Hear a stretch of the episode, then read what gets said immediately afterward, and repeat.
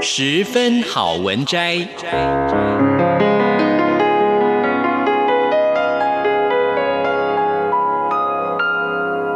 十分钟的心灵补给站。无论是快乐还是悲伤，不管是白天或是黑夜，阅读一篇好文章，也许只要短短十分钟，却能在你的心头低回，往复不已。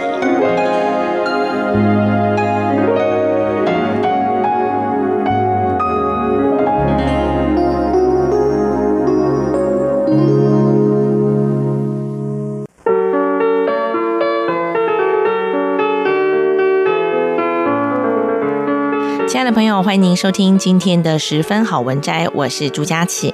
今天我想跟大家推荐的这本书呢，是由方志出版社所出版的《小包包教我真正重要的事》。我不晓得啊、收音机旁的听众朋友，你每天携带的包包有多大呢？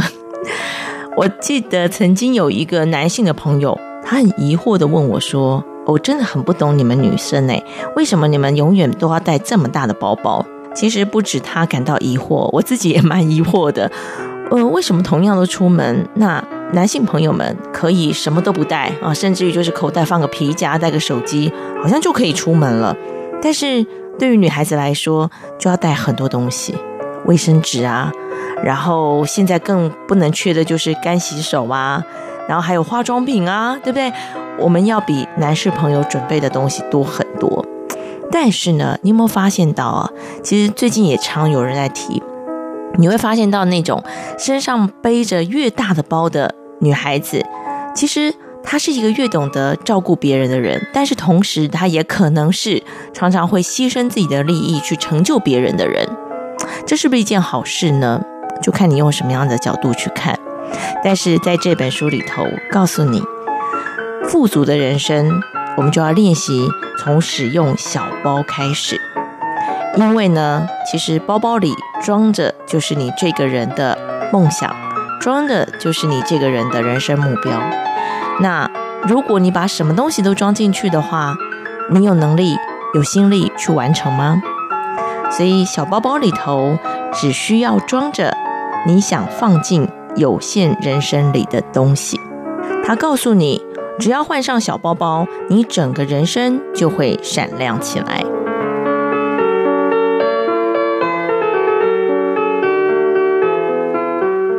这本书的作者是日本人，他叫横田真由子。他曾经呢在一家精品店工作，负责接待名人跟 VIP 客户，仅仅三年就升格为店长。那么从 VIP 贵宾的这个商品挑选当中呢，他学习到女性优雅的生活方式，也实践他自创的大人的优雅。在离开了这个精品店的工作之后呢，他转行为职涯的咨商师。那么十二年来，总共辅导了三千多位的职业妇女。最主要为什么会有写这本书呢？就是他在辅导的过程当中，他发现一件事情，那就是努力过头的女性包包通常都很大。装在包包里的东西，从电脑、文件等工作必备的用品，一直到喉糖啊、折伞啊，还有针织开襟衫啊，还有环保袋啊等等，以备不时之需的物品，应有尽有。这或许就是因为他们如果不把随身携带的物品准备齐全，就会有莫名的担心吧。他说到自己以前也是如此。但是呢，现在回想起来，当时的我总是过度紧绷，认为所有的问题都必须要独自解决，不能够麻烦别人。所以呢，他自己在工作上的评价虽然越来越高，但是部属跟周遭的人也开始批评，就是作者他本身不讨人喜欢，然后觉得呢，啊，反正你一个人也没有问题呀。所以随着包包越来越大，她的孤独感也越来越强。女性的杞人忧天呢，不只是展现在随身物品上，也展现在有限的时间跟精力的使用方式上。退不掉的聚餐，基于惯性执行的作业，这些杂事是不是在这一天的有限时间内占据了重大的比例呢？甚至于挤压到重要的业务呢？在今年初，我与其他女性创业家一起定了一个一年的计划。有一位女老板说：“我今年呢，只做能够震撼灵魂的工作。”我听到之后，心里想：虽然不容易，但是我也想活得像那样。我只想在小包包当中，也就是自己有限的人生里头，放入能够震撼灵魂的东西。即使到了我这样的年龄，站到雇用者的位置，依然经常承担容易接下的工作，或是其实可以交付给别人的工作。如果想将精力投入在应该要亲力亲为的重要工作上，首先就必须要先筛选任务。我在担任中坚员工啊研习活动的讲师的时候呢，曾经请学员做过这样的练习。首先要把所有工作根据下列的基准进行分类：第一，只有自己能做；第二，别人也能做。我们可以透过这个练习养成这样的习惯，在着手进行任何工作之前呢，都先问自己：这个工作真的只有我能做吗？如此一来，交给部下或者是晚辈的部分就会越来越多，我们也越能够学着对工作放手。这个练习相当简单，只要十分钟左右就能够完成，务必请大家试试看。我认为，如果能够随着年纪的增长，这样的练习做到极致，最后呢，自己该做的就会只剩下决策而已。因为这世界上有太多人都要扛着那些别人也能够做的工作，而精疲力尽的人真的太多了。如果想要兼顾事业跟家庭，坚韧的发光发热，那就不能够用非得我来不可逼迫自己。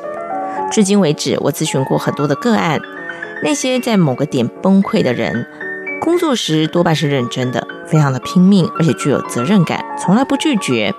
周围的人呢，也给他们很高的评价。但如果能够好好的请求别人协助，应该更能够发挥能力，爬上更高的位置。他们或许也怀着希望，不依赖他人就能够做到完美的想法。但如果专注在原本应该要做的事情，使得只有自己能做的工作完成得更精确，那也会将能力琢磨得越来越强。尽可能减少自己觉得不重要的事，致力于擅长的领域，就能够取得谁也学不来的技术，而这呢，就是你独一无二的武器。这样的事物才能够让你的人生加速。工作也好，家事也好，我们经常连不需要花这么多时间的事情都请全力去做，以至于无法将精力保留给最重要的事。想要充实人生，质比量更重要。人生看的不是做过多少事，而是创造出多少的价值。